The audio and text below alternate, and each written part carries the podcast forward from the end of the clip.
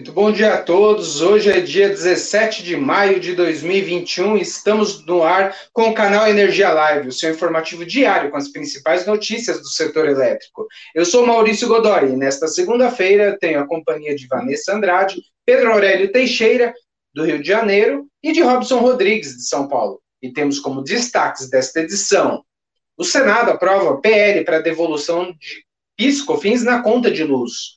CEMIG tem lucro de 422 milhões de reais no primeiro trimestre. A Bracel aponta que item da MP 1031 pode prejudicar o Mercado Livre. É, temos ainda o giro de notícias e a agenda da semana.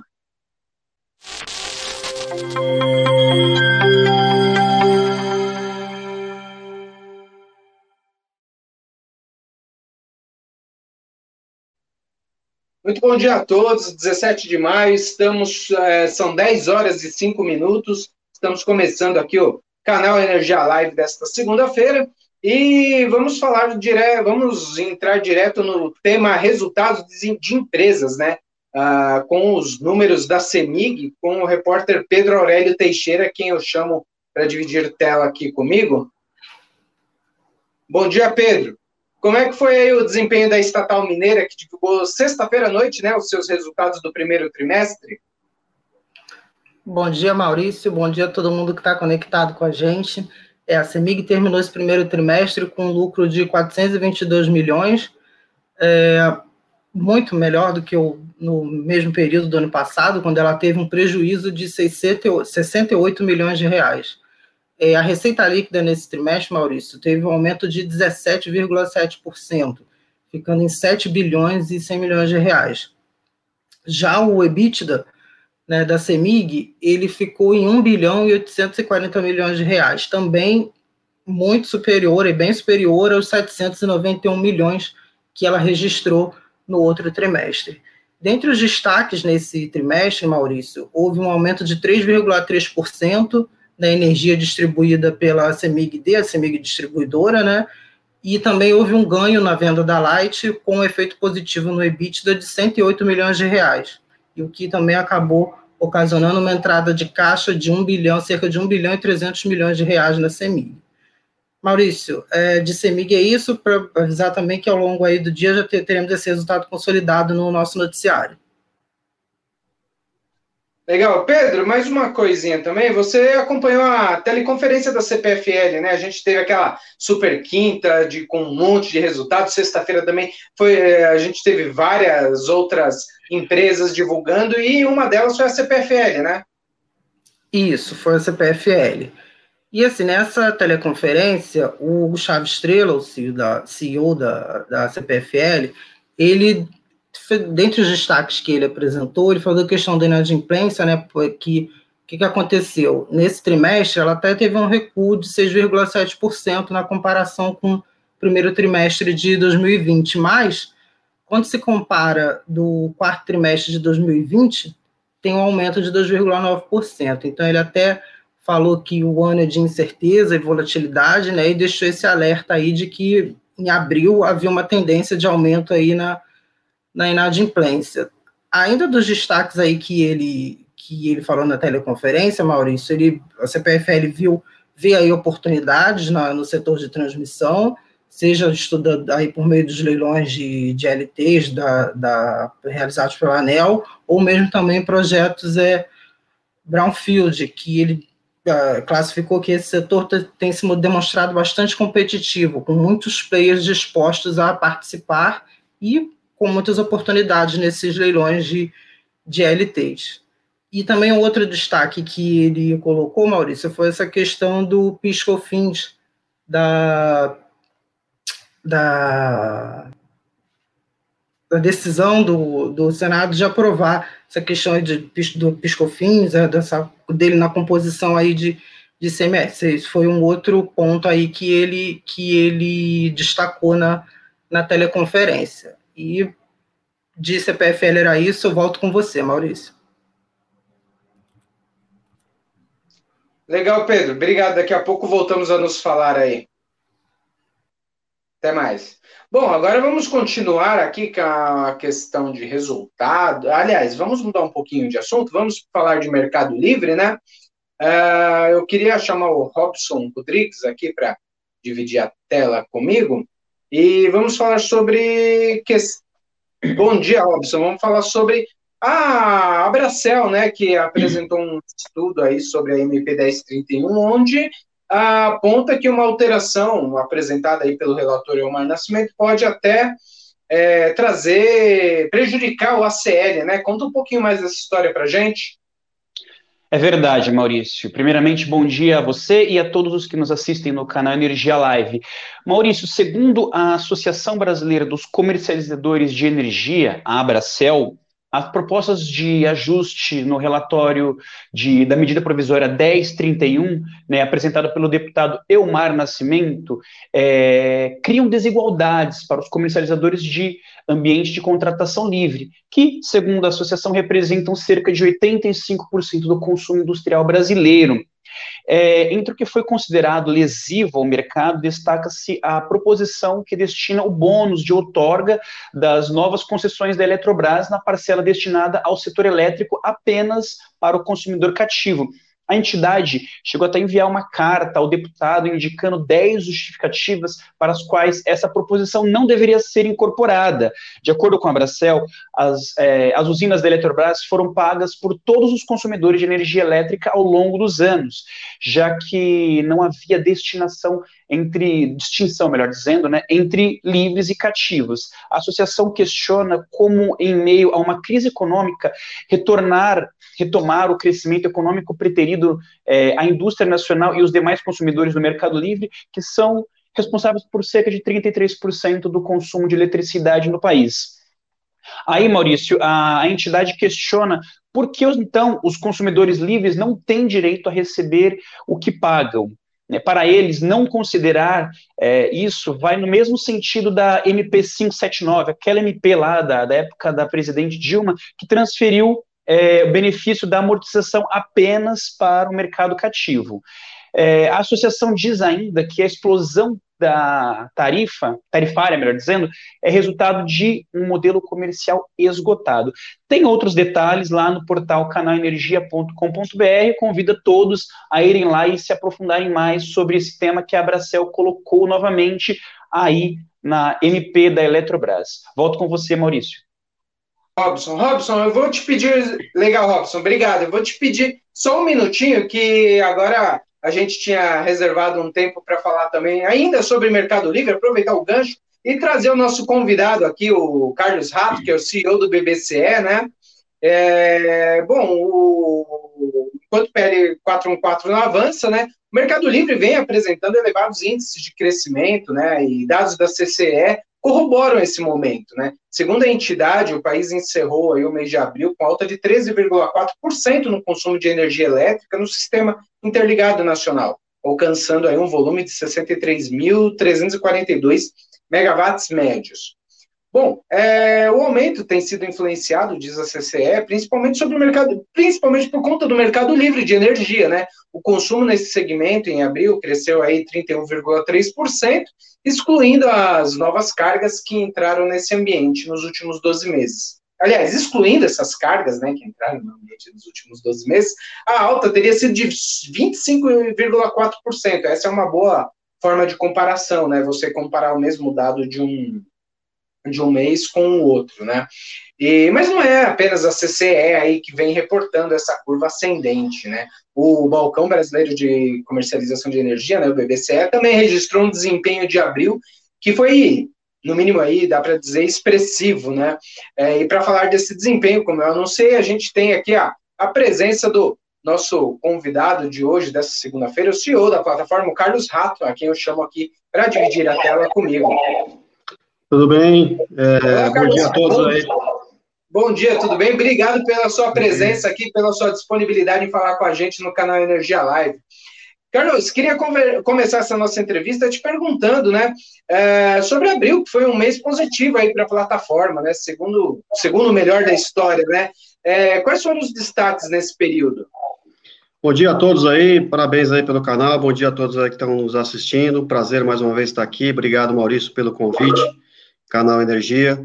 É, realmente, assim, o mês de abril foi, é, os meses têm sido, desde o começo do ano, bastante, é, o volume de negociação tem crescido bastante, é, lembrando que 2020 a gente já encerrou ali 2020 com o ano recorde de volume de negociação, com 183 terawatts-hora, é, e aí, falando especificamente do mês de abril, a gente é, reportou recentemente que a gente conseguiu, né, dentro da, da, plataforma, as operações em tela foram, no mês de abril de 2020, cerca de quatro vezes maior do que abril de 2000, desculpa, 2021, quatro vezes maior do que abril de 2020. Então, é, fechamos o mês de abril aí com cerca de 7.200 gigawatts-hora negociados na tela, mais de 5 mil contratos, então, foi um mês é, recorde de negociação. E uma coisa que também chamou bastante a nossa atenção, é, que mostra atividade de mercado, são a quantidade de ofertas. A quantidade de ofertas média na tela, que no ano passado foi cerca de 800, chegando a picos aí de 1.200, é, só no mês de abril a gente teve 1.500 ofertas média diária em tela. Então, mostra realmente que o mercado está bastante é, agitado, usando bastante a, a negociação eletrônica para fazer os seus negócios, que é um meio mais fácil, mais digital, mais simples, e a gente tem visto realmente esse, esse crescimento, e o mês de abril uh, veio com esses números bastante fortes, acho que corrobora um pouco do que você falou aí, sobre os números da CCE também, e que eu acho que é o futuro do país, realmente, é a gente migrar cada vez mais para o mercado livre, né? Sim. É curioso também, né, Rato, a, esse volume de negócio, uma vez que a plataforma iniciou ainda esse ano, né, em janeiro, né, a nova modalidade, os contratos de derivativo, né, de energia. É, como interpretar esse movimento de negócios físicos mesmo na plataforma? É, é, busca pelo insumo mesmo, é aumento de consumo mesmo, não só negociação de contrato, né? Sem dúvida. Acho que são vários fatores, né? Acho que o mercado cada vez mais tem chamado a atenção de, de vários players.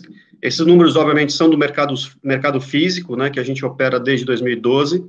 É, o mercado de derivativos iniciou agora em janeiro, então é um mercado novo ainda, é, mas mostra, mais uma vez, é, toda a robustez, toda, toda a capacidade que o mercado tem é, de negociar, de, de, ter operações em tela, de ter uh, ofertas, então realmente mostra toda a atividade forte do mercado.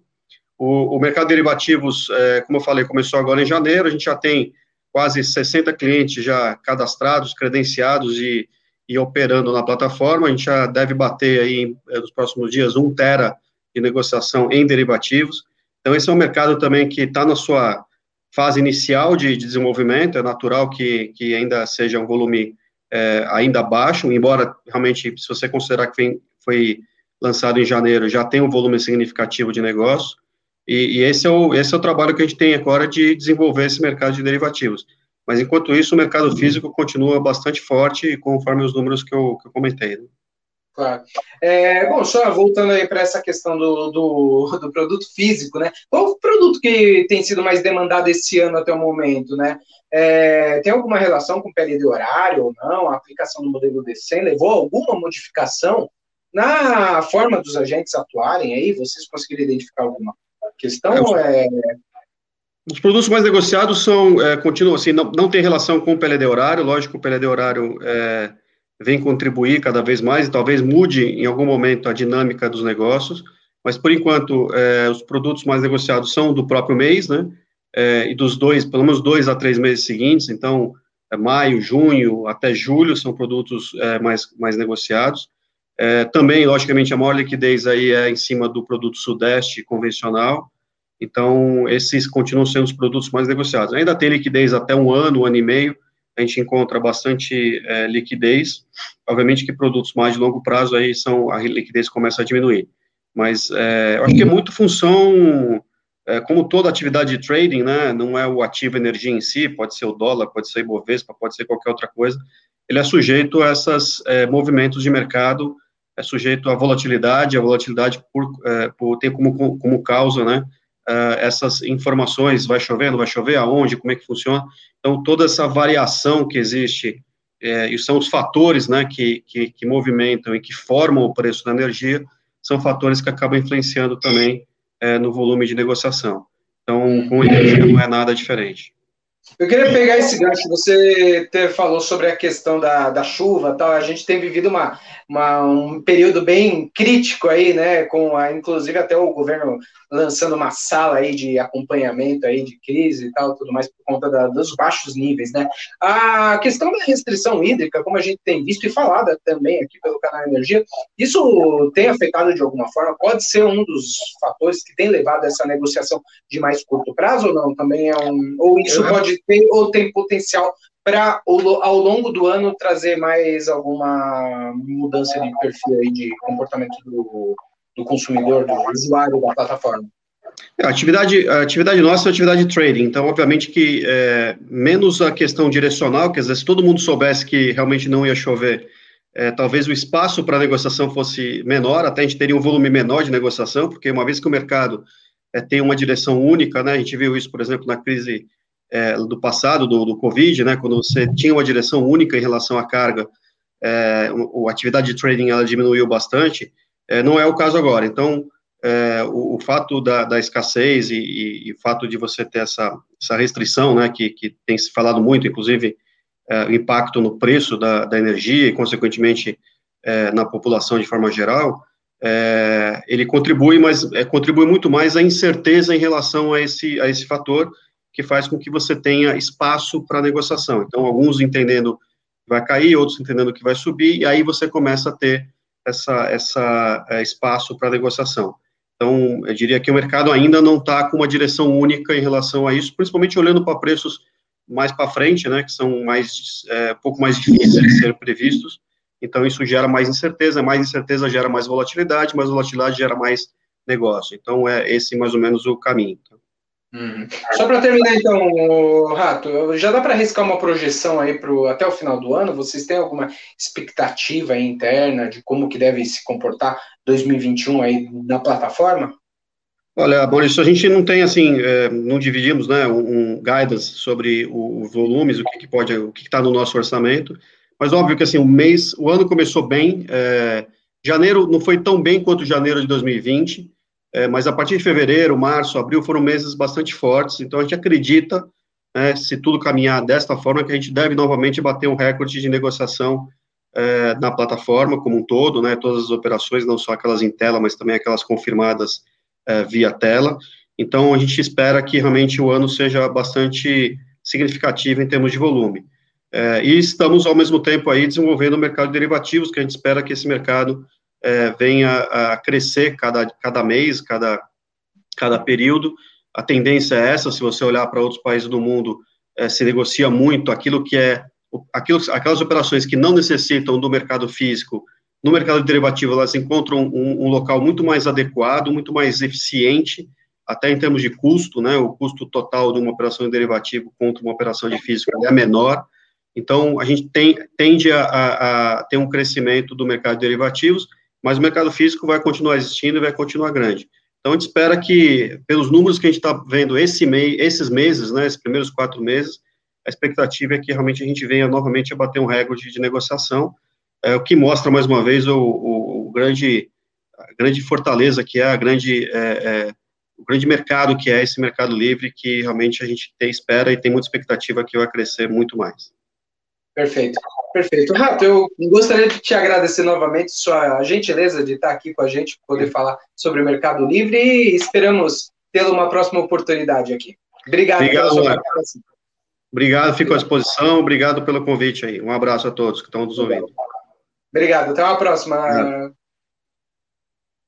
Bom, então, entrevistamos aqui o CEO do BBCE, o Carlos Rato, que falou sobre o desempenho da plataforma em abril, né? E as perspectivas aí para o ano de 2021. Bom, vamos mudar de assunto, vamos voltar agora sim com o Robson, né? De, que estávamos falando sobre outros assuntos. Eu queria voltar com ele sobre é, teleconferência da Energisa. Robson, boa, bom dia novamente. Vamos continuar então. É, você falou sobre. Você acompanhou a teleconferência da Energisa, né? O que, que tem para a gente aí do que foi discutido no encontro virtual com analistas e investidores por parte da empresa? Pois é, Maurício. É, vamos só recapitular. Na quinta-feira, um dia antes é, a empresa tinha divulgado os resultados financeiros, né, do primeiro trimestre, e eles tiveram um bom resultado, né, lucro líquido de 800, mais de 870 milhões, um crescimento de 50%. Então, nessa conversa com, com os acionistas em teleconferência, a empresa demonstrou, né, disse, né, que, que está de olho em novas oportunidades. O grupo agora está analisando é, o, ativos de transmissão é, quanto os, os, parecidos com o da geração da C3, no âmbito do processo de privatização da estatal gaúcha, é, em dois certames que devem acontecer no final de julho, como foi anunciado recentemente. O CFO da companhia, o Maurício Botelho, é, disse que no caso da C3, o projeto pode ser transformado é, como usinas que vão deixar de ter cotas. Então, se tem uma nova é, visão sobre sobre os ativos. O executivo citou também alguns projetos de geração renovável que estão há um bom tempo no pipeline da empresa, como, por exemplo, o Parque Eólico de Sobradinho, ainda em desenvolvimento, mas sem obtido sucesso ainda em alguns leilões devido justamente à questão de preços, Maurício, além do Parque Solar lá de Paraíba. É, basicamente foram esses os highlights que foram discutidos, né, os principais highlights que foram discutidos nessa teleconferência da Energisa. Volto com você, Maurício. Legal, Robson, tem mais uma, né? Hoje você tá, tá por atacado aqui com a gente, né? Tem a EDF, você conversou com a EDF Renewables, né? Que terminou o parque eólico para Braskem, não é? Justamente a EDF, é, ela, enfim, tem um projeto ambicioso, e na verdade vamos lembrar que esse é o terceiro projeto da EDF aqui no Brasil, e esse último, ele foi justamente para atender as demandas da, da Braskem e também mais uma série de outros contratos, né, de PPAs assinados, tanto no mercado livre quanto no mercado cativo. Vamos lembrar, Maurício, que é, essas empresas, é, esse, esse, esse contrato com a, com a companhia, com a Braskem, né, foi, foi um dos primeiros contatos de longo prazo. Eles estão notando aí uma tendência de que as empresas estão cada vez mais tentando se proteger justamente dessa questão, dessas questões mais conjunturais, como, por exemplo, oscilação de preço, crise hídrica. Então, é, esse foi um, um contrato é, chave para o mercado, porque ele foi feito um contrato de 20 anos, ou seja, duas décadas em que a EDF vai fornecer energia para a petroquímica. Esses foram os principais detalhes, mais detalhes, obviamente, tem que conferir lá no canal Energia, não vou falar tudo aqui. Volto com você, Maurício. Tá certo, tá certo. Muito bom, Robson. Daqui a pouco a gente volta a se falar, então. Bom, vamos mudar um pouco de assunto, vamos falar de PIS, COFINS, né? O Senado aprovou PL para a devolução mais célere dos créditos da, desse desses tributos aí cobrados na conta de energia, né? O, a votação ocorreu em plenário, né? O substitutivo do que cria o mecanismo de redução de tarifas de energia elétrica para o consumidor, né? Por meio da devolução dessas cobranças indevidas, né? O PL, o de número 1143, né? Ele é de autoria do senador Messias de Jesus, do Republicanos de Roraima. Ele recebeu parecer favorável do senador Zequinha Marinho, né, do PSC de do Pará, com, mas com modificações. Né? A matéria agora, aprovada em plenário do Senado, ela vai para avaliação na Câmara dos Deputados. Né? O projeto original ele descontava das tarifas aí de energia elétrica pelos próximos cinco anos né, o valor do ICMS que foi recolhido indevidamente pelas distribuidoras. Ah, em 2017, o Supremo Tribunal Federal já havia validado o entendimento de que esse ICMS né, cobrado das distribuidoras não deve compor essa base de cálculo do PiscoFins, né? Que esse é um tema que vem trazendo bastante discussão, inclusive pela ANEL, né? O próprio STF, na, no mesmo dia da aprovação do em plenário, é, ele também trouxe, ele também decidiu que a exclu, da, pela exclusão do imposto, né? na base de cálculo do PiscoFins, né? Que, e que isso é válido a partir da data de 15 de março de 2017, né? A data foi escolhida por fixar, a, por ter sido essa a de fixação da tese de repercussão geral no julgamento do recurso extraordinário no STF, né? Que é o número 574706. Os ministros do STF também esclareceram que esse o ICMS ele não inclui, não é incluído na base de cálculo do Piscofins, porque ele é destacado também na nota fiscal. Isso de uma maneira geral, inclusive para cobrança de energia elétrica, né? Ah, bom, no texto, voltando ao texto do Senado, aprovado pelo Senado, né, é determinado aí que a agência reguladora considere na redução da modalidade tarifária, né, os contratos existentes e as especificidades operacionais e processuais. A devolução, né, segundo o texto aprovado no Senado, ocorrerá em caráter prioritário até a primeira tarifa, a primeira tarifa subsequente ao exaurimento do prazo de compensação do crédito tributário. As alterações trazidas, né, argumentam, argumentam os parlamentares, elas têm como meta garantir que as devoluções sejam feitas de forma mais célere possível, é, mais célere possível. Inclusive, quem disse isso foi o relator do PL, né? Como eu disse aqui, o Messias, não, Messias não, o Zequinha Marinho do PSC do Pará. Enfim, é, mais detalhes sobre esse assunto, né? Você acompanha aí no nosso portal canalenergia.com.br. Sobre esse tema do PL 1143, foram essas as informações. E agora temos o nosso giro de notícias com a repórter Vanessa Andrade. Olá, Maurício, bom dia. Bom dia a todos que nos assistem. O nosso giro de notícias começa pela EDP Renováveis, que terminou o primeiro trimestre de 2021 com lucro líquido de 38 milhões de euros. O valor é 39% inferior aos 62 milhões de euros do mesmo período do ano passado. As receitas chegaram a 448 milhões, uma queda de 8%. O EBITDA da empresa, de 269 milhões de euros, mostra uma baixa de 21%. Apesar dos recuos, os negócios na Europa e no Brasil registraram um desempenho sólido. O nosso segundo destaque é sobre a hidrelétrica Baixo Iguaçu. A usina foi aprovada pelo ANS no teste de Black Start, passando a integrar o conjunto de empreendimentos brasileiros com alto restabelecimento, recurso estratégico e de confiabilidade ao sistema interligado nacional, por ter capacidade de restabelecer importantes corredores em casos de ocorrências como apagões ou blackouts. O ONS concluiu que foram atendidos todos os indicadores técnicos conferindo um importante reforço para a retomada do abastecimento de energia elétrica mais rapidamente na região sul do país. E por último, a ANP autorizou na última sexta-feira, 14 de maio, que a Petrobras importe gás natural de qualquer país no mercado de curto prazo. O volume liberado é de 31 milhões de metros cúbicos de GNL ano, equivalente a 51 milhões de metros cúbicos de gás natural por dia. A ANP também autorizou a Âmbar Energia a importar até 2,3 milhões de metros cúbicos por dia de gás natural da Bolívia. Bem, Maurício, esses foram os nossos destaques do giro e eu volto com você.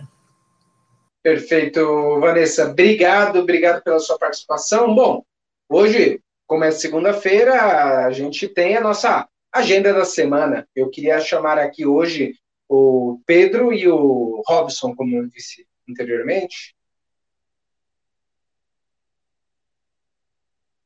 Bom, Robson, acho que o Pedro teve algum problema técnico. Vamos começar com você?